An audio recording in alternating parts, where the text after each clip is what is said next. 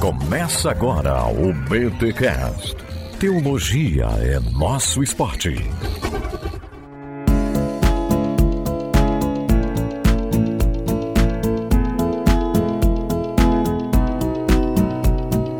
Muito bem, muito bem, muito bem. Começa mais um BT Cash de número 539. Eu sou Rodrigo Bibi. Eu tô cansado já. Janeiro, com esses 385 dias só em janeiro, já tô cansado. Daqui a pouco já quero aquele meme quando chega o Natal. Brincadeiras à parte, meus amigos, minhas amigas, ouvintes queridos deste podcast, trago a vocês a gravação de um BTD que nós fizemos em 2023, finalzinho de 2023, lá em dezembro, em Curitiba, na Igreja Comum. Meu amigo pastor Heron, a gente fez um encontro lá dos ouvintes do Bibotal, que foi muito legal esse encontro, e a gente gente gravou a nossa conversa, inclusive ela já foi disponibilizada em forma de vídeo no nosso canal no YouTube. Agora vem aqui em forma de áudio para você que está acostumado a ouvir no seu Spotify, Deezer, Apple, enfim, no seu app preferido de podcast. Nossa, nós temos ouvinte, galera, isso é muito legal. Que ouve a gente ainda no Castbox, Podcast Addict. Nem, existe ainda isso aí? Porque, olha, de vez em quando eu vejo negócio do, do feed lá, dos downloads, e tem lá esses aplicativos. Tem gente que ouve no site, entra lá em bibotalk.com e ouve os últimos episódios. Enfim, muito obrigado pela audiência de você que está aqui acompanhando o áudio deste podcast que foi gravado ao vivo lá na igreja de Curitiba, do meu amigo pastor Heron, tá bom? A gente discute, eu, Cacau Marques, Marques e Gutierrez acerca do tema do cansaço, né? Por que estamos tão cansados? Qual é a resposta cristã para essa sociedade cansada? Enfim, foi uma discussão muito legal este BTD e a gente gravou e disponibiliza para vocês agora em áudio. Lembrando que é um conteúdo que nós já soltamos início do ano em forma de vídeo, tá bom? Mas como eu sei que tem a turminha aqui que curte o áudio, a gente solta ele com o BTcast, põe na numeração, porque faz parte da nossa história. Beleza? Mas antes, é claro, fica aí porque, ó, se você curte BTD, você vai ouvir aí a parada. Imagina você presenciar isso. Imagina você estar num dia em que a gente grava um BT Cash. É muito legal. Então fica aqui nos recados paroquiais porque tem BTD já bem próximo batendo as portas.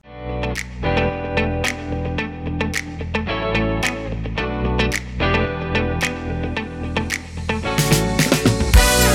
recados paroquiais dessa semana, galera, dia 9 de março, eu, Cacau Marques, Alexandre Melhoranza, Vitor Fontana, Alex, Erlan, Alcino, quem mais vai estar tá lá? Turma muito legal do Bibotal que vai estar presente neste BTD dia 9 de março que vai acontecer em São Paulo. Um BTD que chega até nós graças a Mundo Cristão e a Igreja Cristã Conselheira do meu amigo pastor Cuca. É um evento mais íntimo, cabe 120 pessoas dentro da igreja dele, por isso acho que fica tão legal, tão bacana. Olha, a gente já fez dois BTDs lá, os dois foram muito legais, um coffee break bem bacana da galera, tá bom? Gostoso, do jeito que a gente gosta, do jeito que a gente merece. Então vem para esse esse BTD que vai acontecer no dia 9 de março em São Paulo. O link tá aqui na descrição deste BTcast 539 em bibotalk.com e também no YouTube, beleza? Inscreva-se para esse BTD. O tema vai ser Fábrica de Ídolos. Quem vai palestrar? Eu, Cacau Marques e Alexandre Melhoranza. Mas o Vitor vai estar tá lá, o Alex vai estar tá lá, o Alcino vai estar tá lá. Enfim, alguns deles vão participar da gravação do podcast que a gente vai fazer lá. Então, gente, sério, vem, vem, vem. Vem para esse BTD porque ele vai ser simplesmente incrível. E o tema da idolatria idolatria é um tema, infelizmente, sempre atual, tá? E a Mundo Cristão tá patrocinando, vai ter uma lojinha da Mundo Cristão lá com descontos realmente incríveis dos livros da Mundo Cristão e ela tem lançado livros maravilhosos ao longo dos últimos anos. Então aproveita, já economiza uma graninha aí. O evento tá barato também, gente. Imagina, um sábado quase inteiro com comida inclusa. Olha, na moral, vem pro BTD. O primeiro de 2024 vai acontecer no dia 9 de março. O link tá aqui na descrição deste BTcast em bibotalco.com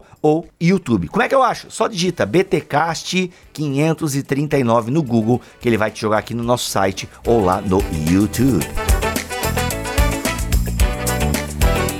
Um outro recadinho que eu quero dar para vocês também é que você pode e deve, se você gosta da gente, se você gosta do nosso jeito de ensinar, ou oh, vem estudar teologia na Escola Bibotalco de Teologia. Até o dia 9 de fevereiro a gente tá dando um desconto assim, ó. Eu não sei onde eu tava com a cabeça que eu aprovei essa promoção. Porque você vai lá, escolhe o plano anual e se você colocar lá no cupom, você tem um cupom de desconto, aí você vai sim, aí coloca 100 juros. Nós vamos assumir esses juros e as prestações vão dar menos de 32 reais. Você vai estudar comigo, André Heinck, Melhoranza, Cacau, com uma galera show de bola por menos de 32 reais mensais. Sério, mais barato que o plano da Netflix e tem um conteúdo teológico incrível que nós estamos alimentando toda semana. Nossa plataforma teológica é alimentada toda semana. Então vem para a Escola Bibotalk de Teologia, aproveita essa promoção que ela só vai até o dia 9 de fevereiro. Até o dia 9 de fevereiro. Acesse escolabibotalk.com.br e venha ser nosso aluno, venha ser nossa aluna. Pode ir pro episódio.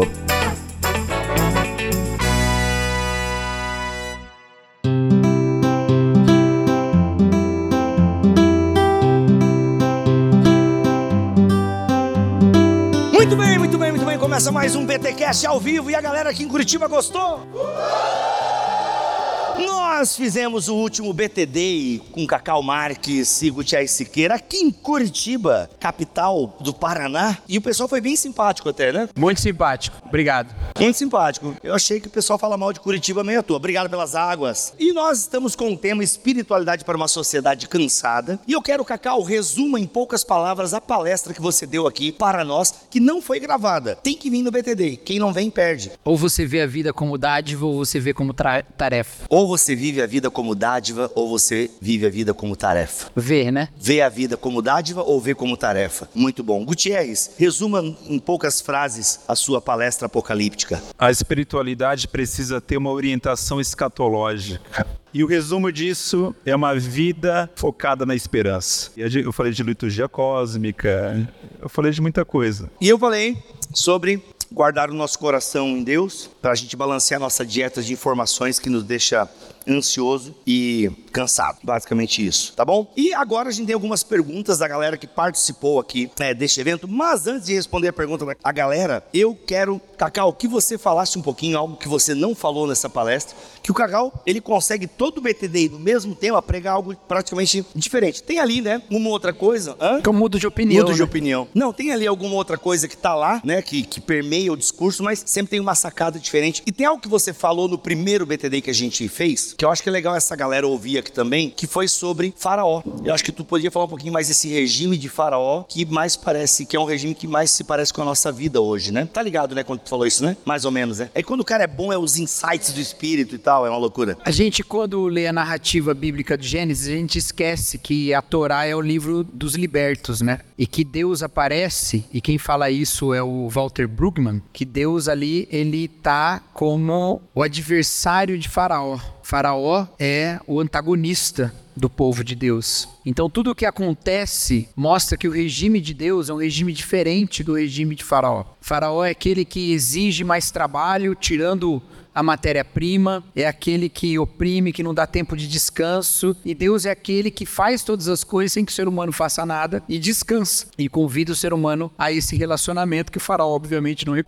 Então, em todo, toda a narrativa da Torá, esse tema da libertação de uma escravidão, desde o Éden, né? Em que, como eu falei, Deus faz o ser humano no último dia e o chama para o descanso. Você vê isso na Torre de Babel, né? Em que os poderosos constroem obras faraônicas, ó, faraó, faraônicas, né? Uma obra faraônica e você olha assim e fala assim, nossa, a Torre de Babel devia ser um, um maravilha da engenharia, né? Mas não, ela era uma maravilha da escravidão, né? Ah, só tinha um jeito de você construir uma obra daquela naquele tempo. Era escravizando pessoas que iam morrer no processo, inclusive. Vários iam morrer, né? Se até para fazer estádio para a Copa do Mundo o povo morre, imagina para fazer Torre de Babel lá no. Liberta-nos! Aquele desenho é legal, né? Aí não assisti. Liberta-nos! Mano, é.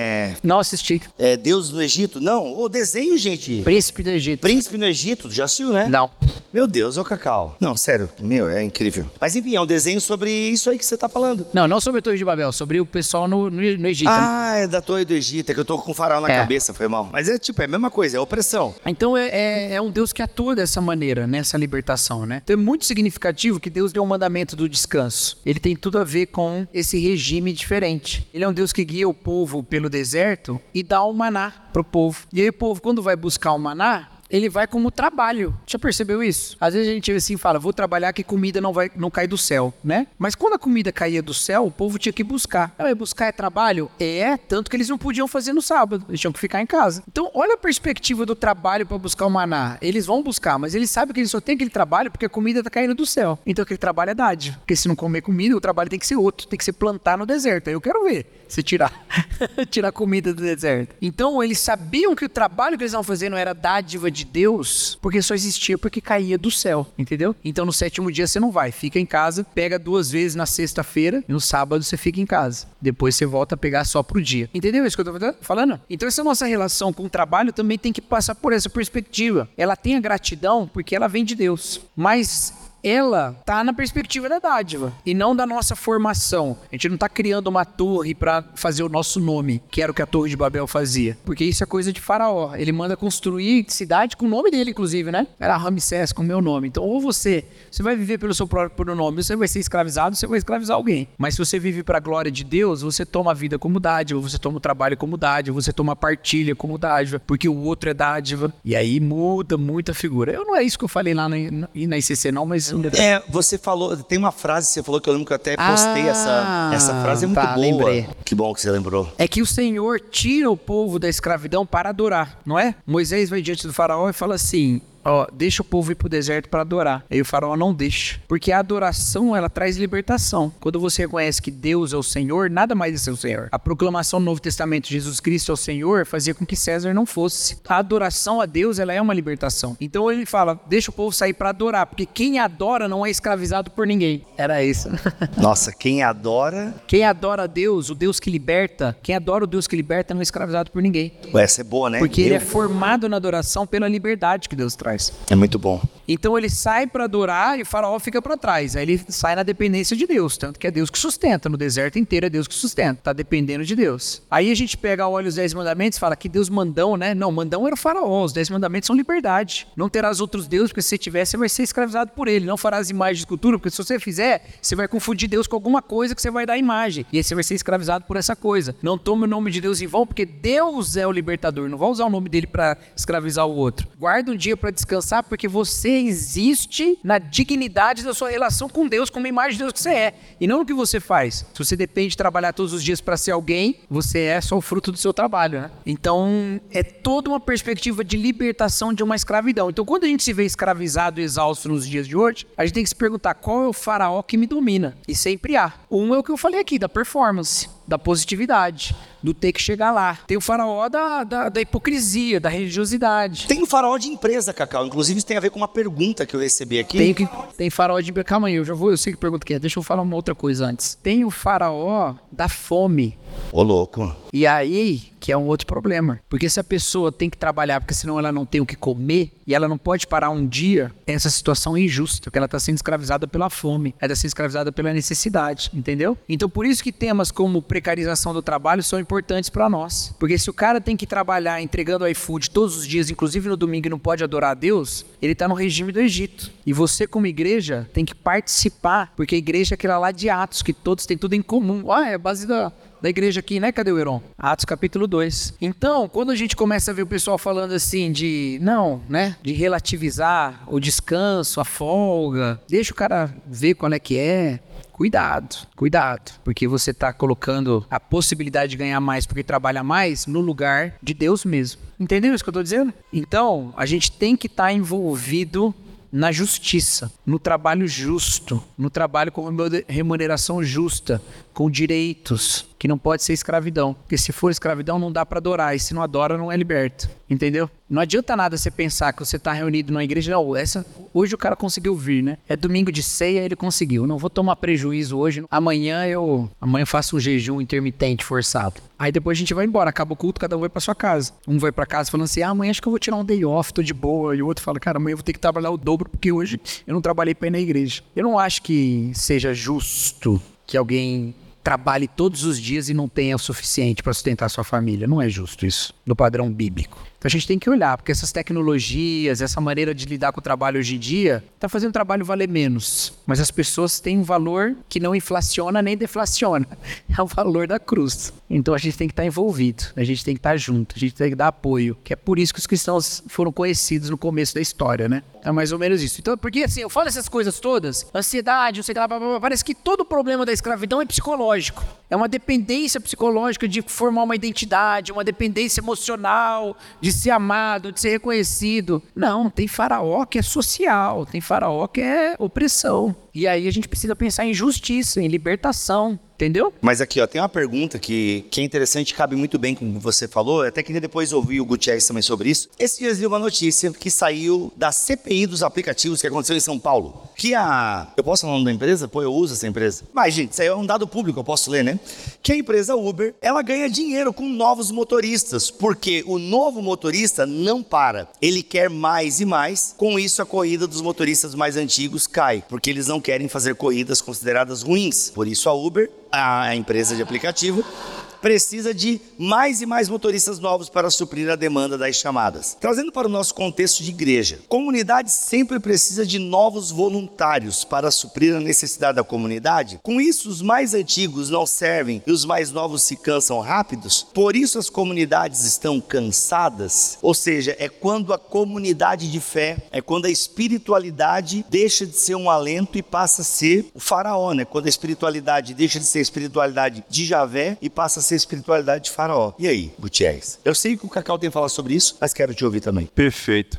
Acho que tem dois lados aí, né, pessoal? Tem muita gente sobrecarregada na igreja porque pouca gente trabalha. Essa é bem da verdade. A maioria dos crentes são crentes de banco. Às vezes, nem uma contribuição financeira a igreja dá. Tem um número nos Estados Unidos, o Tom Heine, um pastor batista que faz esses levantamentos, ele fala que é em torno de 10% da membresia da igreja que é atuante. Então, a igreja sendo corpo, 10% essa igreja, como corpo, está na UTI, né? Está respirando para aparelhos. Aí as pessoas são mega sobrecarregadas, as que se dispõem a trabalhar. Eu acho que o primeiro plano de pensamento é se eu estou entre os sobrecarregados ou se eu estou entre aqueles que estão se omitindo, os folgados, né? É uma reflexão pessoal que a gente precisa fazer na nossa vida, porque tem espaço para todo mundo. A, a, Bíblia não trabalha com a ideia de sobrecarregado, muito pelo contrário. Cada um pode contribuir com seu talento. É interessante a Bíblia trabalhar na parábola dos talentos talentos, Jesus trabalha a ideia de que nem todo mundo tem o mesmo nível de talento. Eu acho interessante isso, porque um tem um talento, outro tem dois, outro tem três, tem cinco. Jesus espera que esse talento seja multiplicado, sim, mas ele não põe ou não faz escolhas no mesmo nível. Isso para mim é um ensinamento muito grande, porque como o Bibo estava falando aqui, às vezes a gente se espelha em pessoas, elas são aqueles que têm cinco talentos, elas são pessoas assim meio que acima da média, acima do normal. Teve até um cantor evangélico que disse que era acima da média, e alguns são mesmo, né? E por quê? Porque é uma inteligência rara que tem ali determinada ação, mas a gente tem que fazer aquilo que a gente foi chamado e tentar de alguma forma ajudar a igreja. Outro ponto é a igreja, e hoje isso está cada vez mais presente a igreja com mentalidade de empresa, de CEO, pastor que virou CEO. Isso a gente vê bastante, né? Meta de ganhar almas, né? Meta mesmo, meta de batismos. É uma coisa assim, eu acho surreal você estabelecer uma meta de batismos assim. E essas coisas acontecem. Então a igreja não pode ter essa mentalidade. Eu trabalho numa empresa que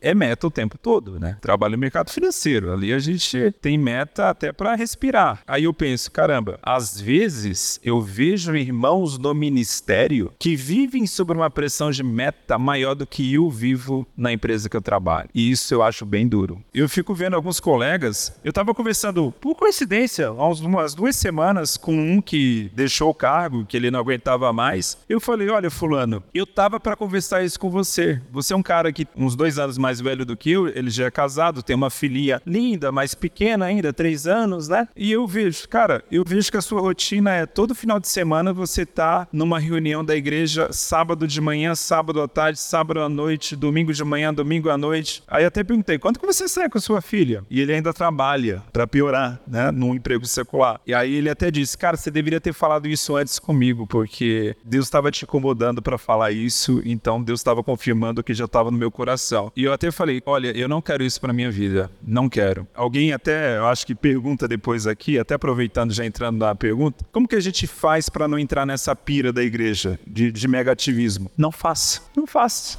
Ah, mas a obra de Deus vai parar, vai morrer. Obra que não tá sadia tem que morrer mesmo, tem que acabar mesmo, tem que ter um freio de arrumação. Sabe? Mas esse equilíbrio, né, cara, é assim, porque vamos pegar na tua própria fala. É. A tua fala começa falando da galera que não que poucos ajudam e ela tá terminando falando não faça. Dos que trabalham. É, aí eu tô falando com quem faz Isso. demais, né? Mas só pra gente balancear, pra gente É. equalizar bem isso, assim, né? Eu acho que é importante nós conhecermos a nossa realidade local. Sim. É conhecer a nossa igreja local e ver a realidade da nossa igreja local, porque de fato a maioria das igrejas penam com voluntários, né? Só que ao mesmo tempo que pena, às vezes também tá penando porque quem entrou foi moído. É muito louco isso, né? Como a gente obreiros, líderes e voluntários precisam afinar mesmo o discurso de que tipo de igreja querem ser. Porque às vezes é isso, a igreja está penando por voluntário e muita gente está fazendo muita coisa. E a gente tem que dizer não. Assim, só um exemplo. Recentemente, uma escola entrou em contato comigo que queria que eu desse aula de teologia pentecostal, né? Aí eu falei, ah, não dá, eu tô com a agenda realmente bem, bem apertada. Aí a pessoa eh, não gostou e me respondeu de volta assim: ah, eu pensava que você estava a favor da causa. E essa escola foi a EBT. Não, mentira. não foi, não foi o Bill. Aí eu respondi assim, irmão, eu estou a favor da causa. Eu só não tenho agenda no momento. É só isso, sabe? É, Dizer não é importante também, né, pessoal? Que é isso aí mesmo. A gente tem que lembrar um pouco qual que é a nossa, qual é a nossa vocação como igreja, sabe? A gente às vezes quer fazer coisa que igreja não faz não, não ou, ou sim, pode fazer, mas não- se não fizer também não tem problema. Tem quem faça. A gente quer que a igreja tenha tudo, um monte de coisa que às vezes. E eu acho, aqui vai, né? Eu acho que a gente se ocupa muito porque a gente se convence de que a gente está fazendo a vontade de Deus com isso. E a gente não está realizando o que Deus quer que a gente faça. Porque é muito mais cuidar das pessoas do que criar um monte de instituições, ministérios e tal, sabe? Então, sei lá, acho que tem, tem essa questão da realidade local, mas eu acho que a gente quer voluntário às vezes pra coisa que nem precisava ter, ou se é pra ter, era melhor pagar alguém, entendeu? Porque não é dom de ninguém fazer aquilo. A gente tá gastando crente fazendo coisa que pede uma aptidão que não é do espírito. Pede uma, sabe, uma coisa que. Ah, eu tô muito com essa vibe agora. eu não sei se eu tô muito certo, mas eu acho que a gente perde, a gente gosta de. Igreja do Cacau fecha ano que vem. Cara, faltou voluntário até pra abrir a igreja. Aí, não queria pagar ninguém pra abrir, a gente fechou aqui. Não, cara, assim, tem, a gente passa por tudo na igreja, né? A gente passa por momentos em que parece que não tem ninguém e passa por um momento que tem mais talento do que você consegue encaixar nas coisas. Aí você fica doido, porque você quer criar um monte de coisa pra encaixar um monte de gente, mas quando na verdade essas pessoas já eram talentosas sem o espírito. O que o espírito vai fazer nelas é quebrantar o coração pra ensinar ela a perdoar, pra ensinar a amar, aconselhar, cuidar de alguém. Mas isso exige tanto, tanto, tanto, dá tanto problema, é tão difícil, que é muito mais fácil criar um modelo de trabalho e botar as pessoas nesse modelo até elas se matar de trabalhar, cansar e ir pro banco e você botar outra no lugar, uma nova que entra e que vai. E aí você acha que tá fazendo a obra de Deus porque aquele ministério tem 50 anos dentro da igreja. Porque 50 anos moendo gente, não cuidando de ninguém, entendeu? Agora, se você cuidar e se você ensinar e cuidar das pessoas, elas não ficam cansadas porque elas têm quem cuida delas. E elas cuidam de outros também, entendeu? E essas outras coisas, elas vão surgir. Vai surgir um monte de coisa boa. E vai surgir porque as pessoas estão envolvidas, porque elas. É claro que a gente vai errar, claro que a gente vai pisar na bola, que a gente vai exigir mais do que deve. E aí você não pode levar o não como ofensa. Eu fico pensando que uma pessoa que falou isso pro Gutierrez, ela não é uma pessoa que tá querendo escravizar o Gutierrez. Ela é uma pessoa escravizada. Porque esse Deus que ela jogou em cima do Gutierrez é que chicoteia ela todo dia, entendeu? É ela que acha que tem que estar na causa, é ela que não pode parar. E ela acha que ninguém pode parar, porque ela não pode. Aí não tem graça pra ela, não tem cruz, não tem nada, só tem ela justificando com as próprias obras. E você, desculpa, e você não conhece a história e você fala exatamente parte da resposta dele. Ah, eu tô nesse projeto há tantos anos, não sei o quê. Ele foi pra essa linha aí. É profeta, né, uma barba? Isso, isso me lembra, inclusive. Já falei desse negócio da Já barba, falou, né? falou o negócio da barba? É um pentecostal, um carismático, um tradicional. Você sabe por causa do tamanho da da barba. O pentecostal não tem barba, que é proibido. O carismático já tá ali, né? O tradicional aqui, ó. Daquele Chega até jeito. Spurgeon, né?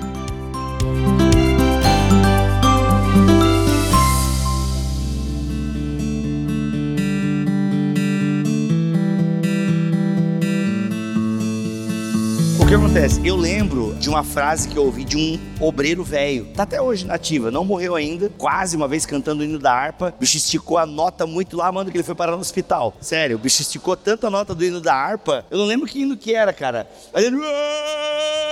"Ah!" Mano, a galera, a igreja até assim, ó, meu Deus! E ele cantou o hino e deu aquela. E depois, a fulano de tal tá no hospital e tal. Tem que fazer umas pontes de safena na coisa lá. E aí, mano, eu já fui telemarketing da minha igreja. Eu, eu ocupava o lugar da secretária quando ela pegava férias. Era muito. Porque como eu trabalhei com telemarketing, a galera achou que eu entendia de telefone. Aí, já que tu é seminarista da igreja, já que a gente paga o teu seminário, vem trabalhar nas férias da fulana. E eu fiquei, eu trabalhava por uns 10 dias atendendo. Eu ficava no, numa salinha que era a secretaria da igreja. Mano, eu atendia ligação do Brasil inteiro, porque tinha missionários para o Brasil inteiro. E os obreiros se encontravam na minha sala para pegar correspondência. E uma vez uma fala me chamou muita atenção desse obreiro velho, que ele disse o seguinte: eles estavam conversando, "Mas como é que tá? Falando dele, ele falou assim: olha, eu tô fazendo tanta coisa para Deus que eu não tenho tempo para Deus. Tanta coisa para Deus que eu não tenho tempo para Deus. E são coisas diferentes, né? É. O Pitts Caseiro, no Espiritualidade Emocionalmente Saudável, ele fala que a gente usa Deus pra fugir de Deus. Se convence que tá fazendo aquilo pra Deus pra não fazer o que Deus pede. Você já pensou se Deus fala pra gente não fazer aquilo que a gente é agarrado a fazer? É, é. Se Deus chega aí, o ministério que você tá tocando há 10 anos. Aí ele fala assim: Ei, eu não quero mais que você faça isso. Eu falo, Senhor, mas esse aqui é tudo que eu dediquei ao Senhor. É, eu quero outra coisa agora. Mas não é esse Deus que eu quero servir, eu quero Deus que quer isso que eu quero dar. Entendeu? E assim, gente, é muito fácil transformar o amor ao próximo em amor à igreja. E aí eu tô falando igreja, sei lá o que, que eu posso falar. Marca. Eu não vou falar instituição, porque instituição até o casamento é. Igreja marca. É fácil fazer essa alteração, tá bom? Porque você se convence de que Deus está se alegrando daquilo. E é fácil usar esse linguajar com as pessoas, porque você fala, olha que bênção que foi. E foi, pô. O cara se matou dois meses para um evento, aí no dia foi maravilhoso. Aí ele se empolga para se matar mais três para o próximo evento. E aí você vai nesse ciclo até uma hora que ele não tem mais para dar. Aí acabou. Aí ele fica frustrado, ele fica quebrado, aí ele tem problema com a liderança. Aí ele vai para outra igreja, aí chega lá, ele tá todo arrebentado. Ou a igreja cuida dele, ou a igreja faz a mesma coisa com ele de novo. E aí talvez ele escaldado fale, eita, não vou nem entrar nessa. Aí ele fica em casa mesmo. Porque aí as pessoas exigiram dele uma vida que Deus nunca exigiu. E se você, e aí eu falei isso aí em São Paulo e falo aqui também, se você não pode dizer não, é um faraó. Ah, mas como é que diz não pra Deus? Ué, diz. Fala não. Ah, não pode, não tem como. Jonas claro falou e foi engolido. Mas Jonas falou não e foi engolido, né? Jonas não falou. Jonas não falou. Já vou te explicar isso aí. Moisés, o que que foi a primeira coisa que Moisés falou pra Deus? Não dá. Eu tenho língua pesada. O que Deus falou? Não tem problema. Arão com você. Falou, ah, não, com Arão eu vou então. Entendeu? Senhor, desse jeito não dá. Tá bom, então vou, vou te ajudar. Uma hora ele vai falar assim: não, minha força se aperfeiçoou na fraqueza, bora. Falei, então beleza, é nóis. Né? Aquele meme lá, como é que é? E se não der? Se não der, não deu. Então bora. Agora, Jonas, o problema era outro. Não é que não dava, dava. Ele não queria. E ele não queria porque ele não queria perdoar. Aí você paga uma passagem pra Tarsis, pro fim do mundo, só pra não fazer a vontade de Deus. Só que o fim do mundo, às vezes, é ação na igreja lá. não dá, não dá pra eu te ajudar agora porque eu preciso fazer não sei o que lá, fazer não sei o que lá. Não, gente, não. Se não dá, não dá. Aí outra coisa, seja sincero com o seu pastor, gente, com o seu líder. E- esse tipo de coisa que, que, que o Gutierrez contou aqui, que foi um excelente exemplo. Às vezes a gente acha que todo mundo é assim, tem uma marca nossa, mas muita gente, eu não vou dizer a maioria porque eu não sei, mas muita gente não é. Eu, a gente falou isso esses dias, eu vocês não estão mais no grupo. A gente tá conversando lá, né? E, e a gente conversando falou isso: olha, gente, abre o jogo com o seu líder, porque o seu líder prefere saber que você não quer do que achar que você tá esperando uma oportunidade que você não quer. Você acha que ele vai ficar frustrado, mas aí você fala, ó, não dá, eu não consigo, não tem jeito. E às vezes eu peço alguma coisa pra alguém e a pessoa fala, não dá. E ela vem cheia de dedo, cheia de medo, cheia de. "Ô, Gente, mas eu não sou faraó, não. Eu não quero. Se não dá, não dá. Pastor, mas não tem que ter essa área. Se não tem ninguém, não tem área. Não tem. Mas não tem que ter? Bom, se tem que ter, vai ter alguém. Se não tem, é porque não tem que ter. então vamos, uma hora vai ter. Vamos lá, bola pra frente. Pastor, tô deixando tal ministério porque eu não tô aguentando mais, tá muito pesado pra mim, tá difícil. Não tem ninguém pra me substituir. Irmão, o Senhor proverá. Não é pra você virar sacrifício, não. Vai ter um sacrifício no seu lugar. Brincadeira. Vai ter alguém. Entendeu? Gente, essa lógica não pode reinar na igreja, ela não pode. A gente não tem estrutura para depois ter família. Isso não faz sentido. É igual você assim, vou ter filho. Não, então vamos fazer um cálculo aqui. Bom, pelas minhas contas, é melhor a gente ter dois filhos homens e uma menina, desde que a menina seja a terceira. Mas se a menina for primeira, aí pode ter duas meninas e um menino. Alguém faz isso? Não, gente. Você tem uma família. Depois que você tem uma família, aí você pensa, ó, você cata o cocô do cachorro, você lava a louça. Que tem a ver com a nossa casa. Mas a família tá antes, entendeu? Mas a gente quer ter a estrutura e aí quer ter a família encaixada lá. Preciso ter um filho que saiba tocar violão, porque se eu não tiver, não vai ter banda. Se não tiver, não vai ter banda. Acabou, não vai ter. Mas como é que tem uma igreja sem banda? Vai ter uma igreja sem banda. Ah, mas se tu tá falta, aprende então. Ah, mas pra mim não dá, então canta sem. E se tiver só uma banda, é outra religião. Porque é. Ai, meu Deus do céu. Não, é sério isso que eu tô falando. A gente quer estrutura, a gente pensa o que é uma igreja. E fala, a igreja tem que ser assim. E não é.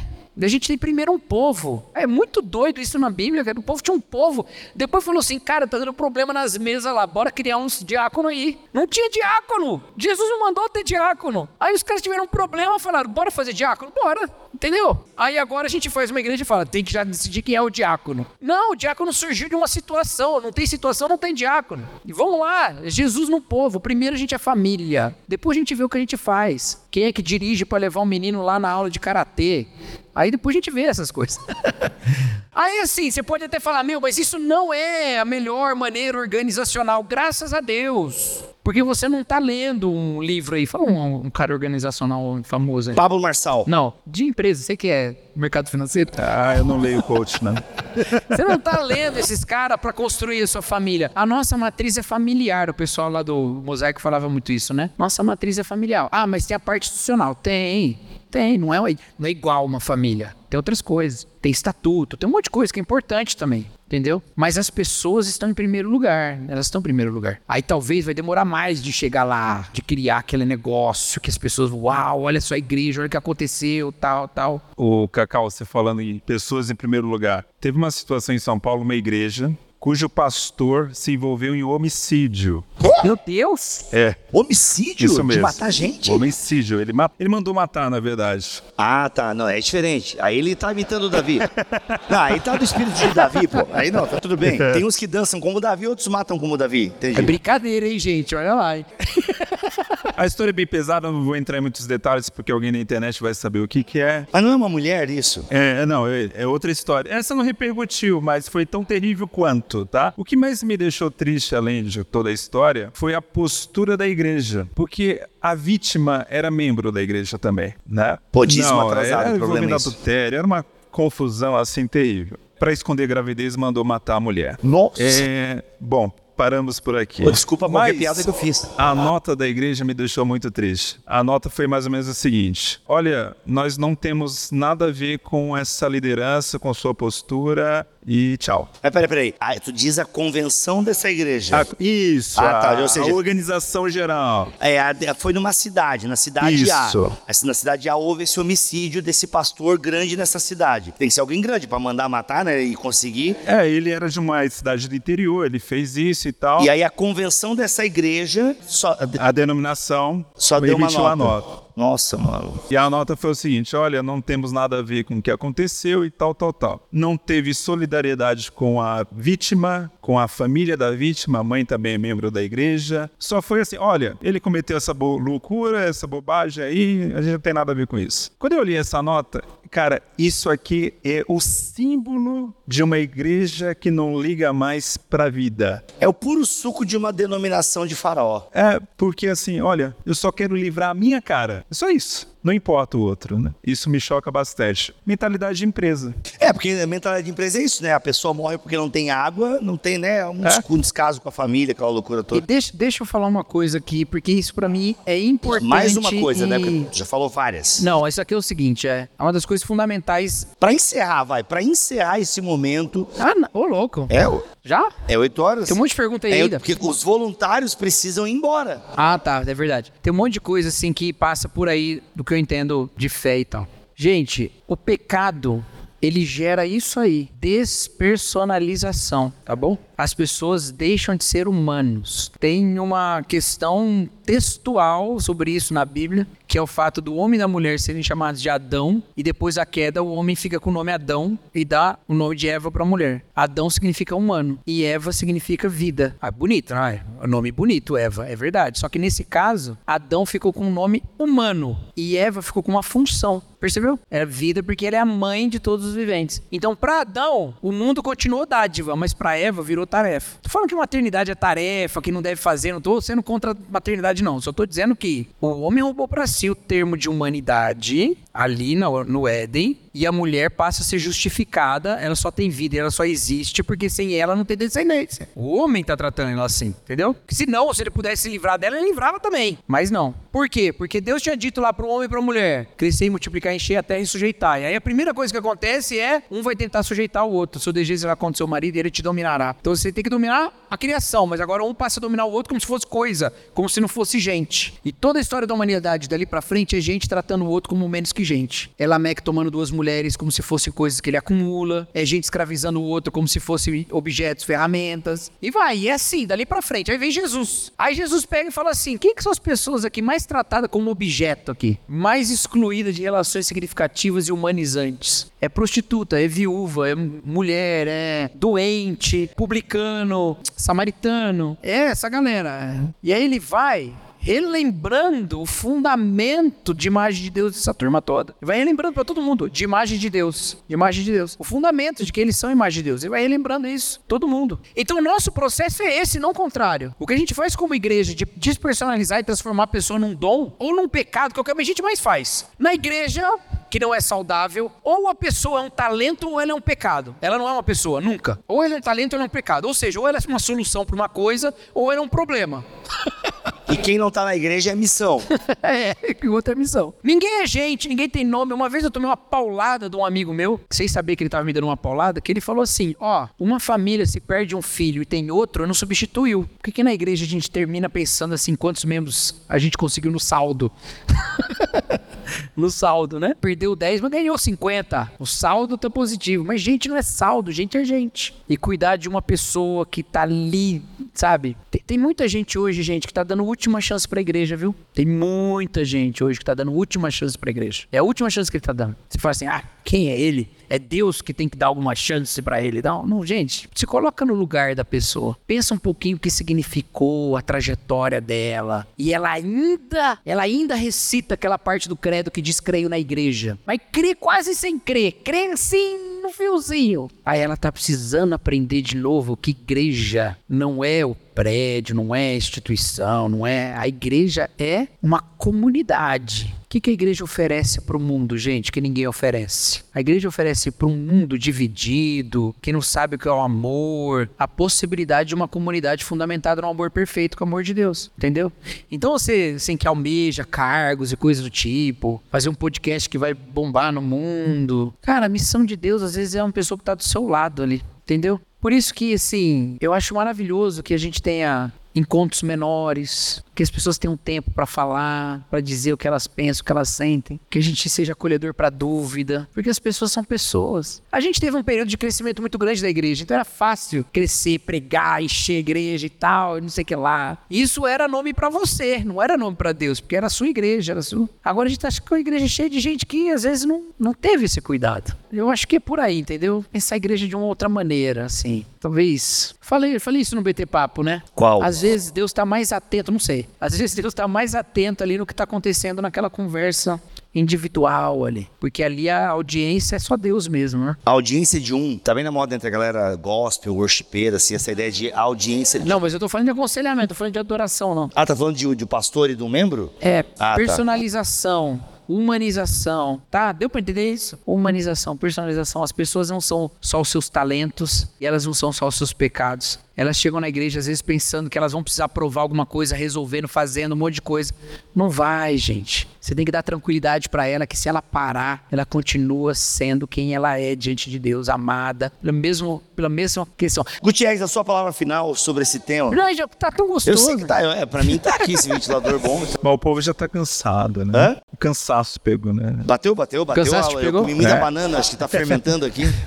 A gente está falando de igreja e talvez um dos maiores desafios da igreja ocidental, evangélica especialmente, é a cultura de celebridade. A gente tem uma cultura enraigada de celebridade em tudo, né? Influências aqui, o Bibo, por exemplo, né? Mas é, eu estou falando, é, o nosso ministério é um pouco, é um pouco disso de cultura de celebridade. Em que sentido? Nós imitamos isso aqui é um talk show, de alguma forma. A gente imita um pouco esse padrão da mídia secular e tal. Por que, que é um desafio e por que, que a gente tem que sempre fazer isso e pensando da melhor forma possível, né? Nós evangélicos temos uma qualidade de se adaptar muito facilmente às tendências novas que surgem na sociedade. Isso é um ponto o positivo. O famoso imitar o mundo, que a gente tanto fala, não imiteis o mundo. É, mas a gente faz isso com uma facilidade incrível, né? Só que isso é um desafio. Um desafio seguinte, a, a igreja tem uma perspectiva eterna e essas modas elas passam muito rapidamente. E às vezes a gente se, se apega a uma moda e faz disso uma tradição. E uma dessas modas é essa cultura de celebridade. Pode ser que na frente essa cultura ela se esgote também, como muita coisa já se esgotou na história, né? E por que que eu vejo esse desafio? Quando eu vejo uma pessoa vindo falar comigo numa caixinha de perguntas, ela me olha como a, a, a pessoa que vai resolver os problemas da vida dela.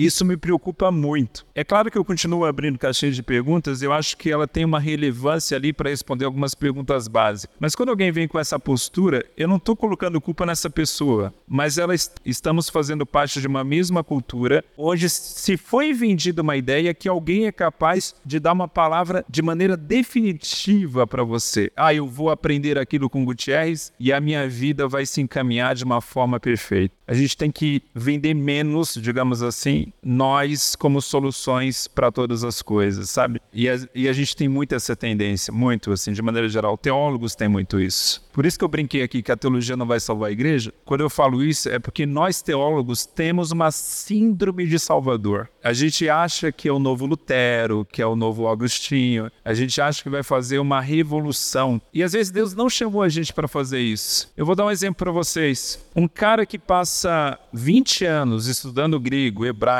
aramaico, para traduzir uma Bíblia para o Guarani, por exemplo às vezes a gente nunca ouviu falar desse cara, a gente não sabe quem ele é, ele não tá na cultura da celebridade. E é um cara que faz uma baita diferença, assim, para um grupo enorme de pessoas. O que, que eu quero dizer com isso? Especialmente no pentecostalismo, que é o meu meio, sucesso ministerial é virar pregador de massa. Esse é o sucesso ministerial. Quando Deus talvez está me chamando para ser um conselheiro, uma pessoa que vai sentar ao lado e conversar com alguém. E aí a pessoa fica focada naquilo. Até as profecias são em torno disso, né? Ah, fulano vai ser pregador, fulano vai ser cantora. É. É. E sabe que loucura? Recentemente, duas pessoas me perguntaram a mesma coisa se a minha atual namorada, em breve noiva, em breve esposa, se ela cantava. É o combo assembleiano. É, é o combo assembleiano. E, cara, eu vivi umas coisas muito loucas nesse meio. Antes da Xanda me salvar, era uma. Era, não, era, esse combo aí era. É, eu não posso contar assim, mas é, mano. Sabe? É isso aí. Mas só para dar esse exemplo, isso tá tão enraigado, a pessoa não pergunta isso por maldade. Ela realmente está pensando, puxa, talvez seria mais interessante para você uma noiva que cantasse, porque isso vai ajudar o seu ministério né? É, é muito louco. Não, isso é, isso é olhar a pessoa sem ser pessoa, né? Exatamente. É que o Gutierrez, ele tem o tico e teco em, com bom funcionamento. Mas, cara, tem gente que pautou a vida nesse tipo de direção. Entendeu? De ministério. A pessoa. Cara, a Xanda conhece, não posso dar muitos detalhes. Mas a gente conhece gente.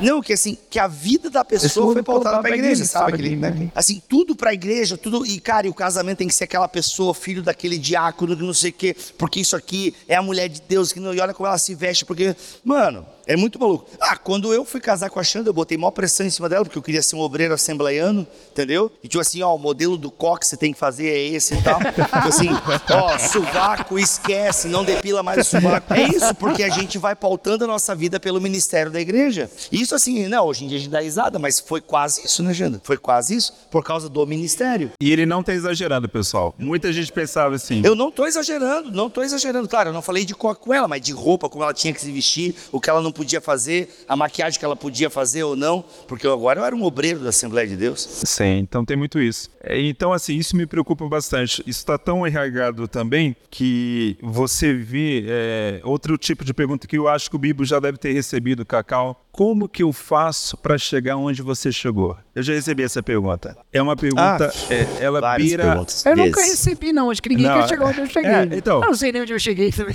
Oh, tu não faz ideia. Não, é porque a pessoa, se ele puxa, o cara tá viajando sei, todo sei. final de semana, ele vê, né, o cara chegou no auge, assim, é pra ele esse pensamento, né? É, sei lá, Vai na Globo o, e tal. o vai na Globo, tá. Ah, se soubesse dos bastidores da minha ida na Globo. É, bem, bem engraçado até. E, pessoal, é- esse tipo de pergunta é zero evangelho. É zero evangelho, sabe? Isso é cultura de celebridade. Não é à toa que a gente tem hoje igrejas só para celebridades, né? E isso é culpa nossa do evangelicalismo. Mas aqui eu faço elogio aos católicos, por exemplo. Não, eles pegaram um pouco já dessa cultura também, já tem padres cantores, mas proporcionalmente é muito menor do que a gente. Muito menor. Você tem todo um processo ali dentro da hierarquia católica. Muito menor, Não, muito menor. é, não, agora tá zoado, agora tá mais zoado. Não, mas isso aí tem, mas assim, é- é- é- tem uma questão, ah, por exemplo, assim, pegando outras referências históricas da fé, né? Quem não tem é luterano, porque quase não tem luterano. porque não né? tem luterano, aí também- É, não tem. Não, é luteranos mesmo, né? Por exemplo, eu acho que também tem essa questão de uma tradição que liga. né? A tradição ela tem a característica de, vamos dizer assim, uniformizar um pouco as individualidades, né? E num tempo que a gente acredita muito que comunidades vêm de de ex- exacerbar a individualidade, a tradição te ensina que não, que tem uma postura de humildade, de respeito por uma história e tal. Então isso é uma coisa interessante também, eu acho, de, de se pensar. Eu acho que sua, sua percepção tá bem na- na direção mesmo. Nós temos dois BTcasts sobre esse tema do cansaço. Um a gente gravou no BTD original e o outro é um papo que eu tive com o Daniel Guanais sobre a palestra que ele deu lá na Ponte, no Alicerce Debate. Aliás, se você entrar no canal da Ponte, Igreja A Ponte em Recife, talvez você encontre o Alicerce Debate lá. E lá tem a, a minha palestra, tem a palestra do Guanais, tem o bate-papo que a gente teve. Espiritualidade cansada. Espiritualidade cansada. É um BTcast recente até, onde a gente tem esse papo. Eu, o, o Kenner Terra, o Ivanzinho e Daniel Guanais. Tá um papo muito legal. A gente, tem muita gente que perguntou sobre igreja, contexto de igreja. A gente fala muito lá nesse BTcast. É espiritualidade cansada o nome, ou alguma coisa assim, tá bom? Tem então aqui em Bibotalk já algum conteúdo nesse sentido. Não, não, e para os mantenedores tem um sobre sociedade do cansaço. Tá eu, Cacau, Marcelo e o Diego Bittencourt. É, mas deixa eu te responder uma pergunta que chegou aqui no, no celular. É só porque eu, eu achei legal que perguntaram isso. Alguém falou sobre os pastores estarem cansados. Então, a gente fala muito disso nesse podcast lá. Alguém falou sobre os pastores estarem cansados e o que, que pode fazer para ajudar, né? Olha, tem muita coisa que dá para fazer, mas muito da estafa do pastor vem dessa questão de uma ansiedade vocacional, entendeu? Quando um pastor ele se percebe vocacionado por Deus, ele acredita que o Senhor vai fazer grandes coisas através da vida dele. E ele às vezes faz sacrifícios. Cada um tem uma história, né? Mas para alguns os sacrifícios são grandes mesmo, né? Para outros menos, que nem eu amava a igreja e tudo que eu mais queria era dedicar minha vida inteira na igreja. Para mim não foi tanto sacrifício comparado com outros que tiveram até outras questões estar em outra fase da vida e tal. Aí chega no ministério, o cara vai convencido de que Deus chamou ele e ele ofereceu tanta coisa para Deus e tal, né? Agora Deus vai retribuir, né? E aí ele entra numa ansiedade vocacional, que é a igreja tem que dar certo. A igreja tem que dar certo. Ela tem que funcionar. Ela tem que acontecer. E aí, o que, que acontece? Às vezes dá certo mesmo. Ele chega no lugar, começa a pregar e tal, e dá certo no sentido mais mundano que você possa pensar, né? Dá certo porque bomba, porque atrai um monte de gente, porque, tipo, sei lá, tem uma banda sensacional, grava CD, não tem CD mais, né? Grava Spotify. Só que depois ele tem dificuldade, às vezes, de entender que aquilo não é obra dele, ou não deveria ser visto como obra dele. Porque aí ele acha que tudo aquilo depende da visão dele. Então, quando as pessoas começam a destoar da visão, ele pega em cima. Entendeu? Esse é um dos problemas dessa visão e dessa ansiedade vocacional. Mas tem umas que não dá certo, pelo menos não dá certo aos olhos mais mundanos. Não dá certo. Aí esse cara entra numa frustração. Então o que você pode fazer para ajudar seu pastor? Permitir que ele seja um humano pecador. Não fazer, não deixa o pastor pecar, não, não é isso não. Mas entendeu? Não depositar sobre ele expectativas irreais. Compreender o tempo de pausa dele e, se necessário for, exigir o tempo de pausa dele. Porque é muito frequente que a igreja exija mais do que o pastor exige de si mesmo. A igreja exige menos do que o pastor exige de si mesmo. O pastor tem muito mais culpa diante de si do que diante da igreja. A igreja tá uma beleza. Eu vou te falar, às vezes que eu tô mais estressado como a igreja é quando eu não tô na igreja. Que aí eu penso em tudo que pode dar errado. Mas aí quando eu vou lá, encontro as pessoas e tenho encontros com Deus e estamos juntos, aí eu vejo que eu tava... Não, é como se a tua presença lá pudesse impedir algo de dar errado. Entendeu? Entendeu? Então, quando, não, não, mas não é, não é porque eu tô lá. Mas assim, lá eu desfruto. Mas distante lá eu não posso desfrutar. Então, distante lá, tudo é só tarefa. Mas lá é bênção. Entendeu? Então, essa cultura tá na cabeça. Mas, Cacau, sabe por que nós temos essa mania de sobrecarregar demais o pastor? É que nós não somos protestantes. Olha aí. A gente acredita em sacerdote, em alguém ungido, mais especial, é. Superman. No fundo, no fundo, não existe protestantismo no Brasil, entendeu? No protestantismo, o pastor é um igual, ele é só um superintendente. Mas a gente tem essa ideia mística que o pastor é um super-homem. E matamos os, é, com uma kriptonita, né? Kryptonita mata o Superman. E é isso que a gente joga nos pastores. Né? E aí, o que, que você pode fazer nesse sentido é, de fato, quando eu falei exigir que ele pare, por exemplo, é exigir mesmo. Entendeu? Ele precisa entender que, ó, oh, mas se eu não tiver, não vai dar certo. Se não der certo, tem problema, pastor, não é sobre você. Se não der certo, não deu. Entendeu? Não é só, você não está fazendo seu valor ali na igreja. o seu ministério não é sua vida. Sua vida é sua vida, seu ministério é seu ministério. Uma outra coisa, aí sim, muito importante, ficar de olho se se o seu pastor vive do, do sustento da igreja, se o sustento é digno e suficiente, né? E fiquem de olho, que isso é muito importante. Porque ele não vai, muitas vezes, falar sobre isso, entendeu? E aí ele vai que entrar numa de vou, Depende da igreja. Eu vou demonstrar o meu Não, claro, muitas vezes, né?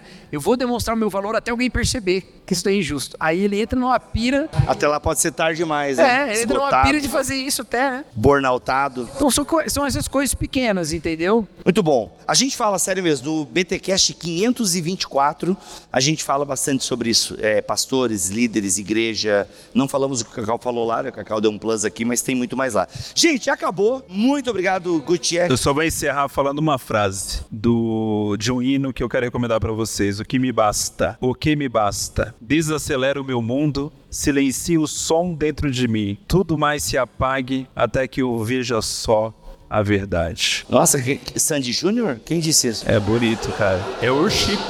Worship? É Worship, é worship tem cara de Sandy Júnior. É Muito bom. Que, que, música que é essa daí? O Que Me Basta. O Que Me Basta. De quem que é? É da Gateway, cantada pela Soraya Moraes. É lindo esse. Soraya Moraes. Olha aí, muito bom, muito bom. Cacau. Gente, valeu. Desculpa também a nossa... Eu falar demais e alongar aqui. Mas é isso, né? Vai, vai com a perspectiva de Jesus é o que devolve a humanidade pra gente objetificada, né? Vai nesse processo. Resista à tentação de dominar. É isso. Obrigado, Heron. Obrigado, Igreja Comum. Obrigado a todos vocês que vieram de longe, de perto. Muito obrigado. Deus abençoe. E até o próximo, se Ele quiser assim permitir. Fiquem todos na paz do Senhor Jesus. Valeu, galera.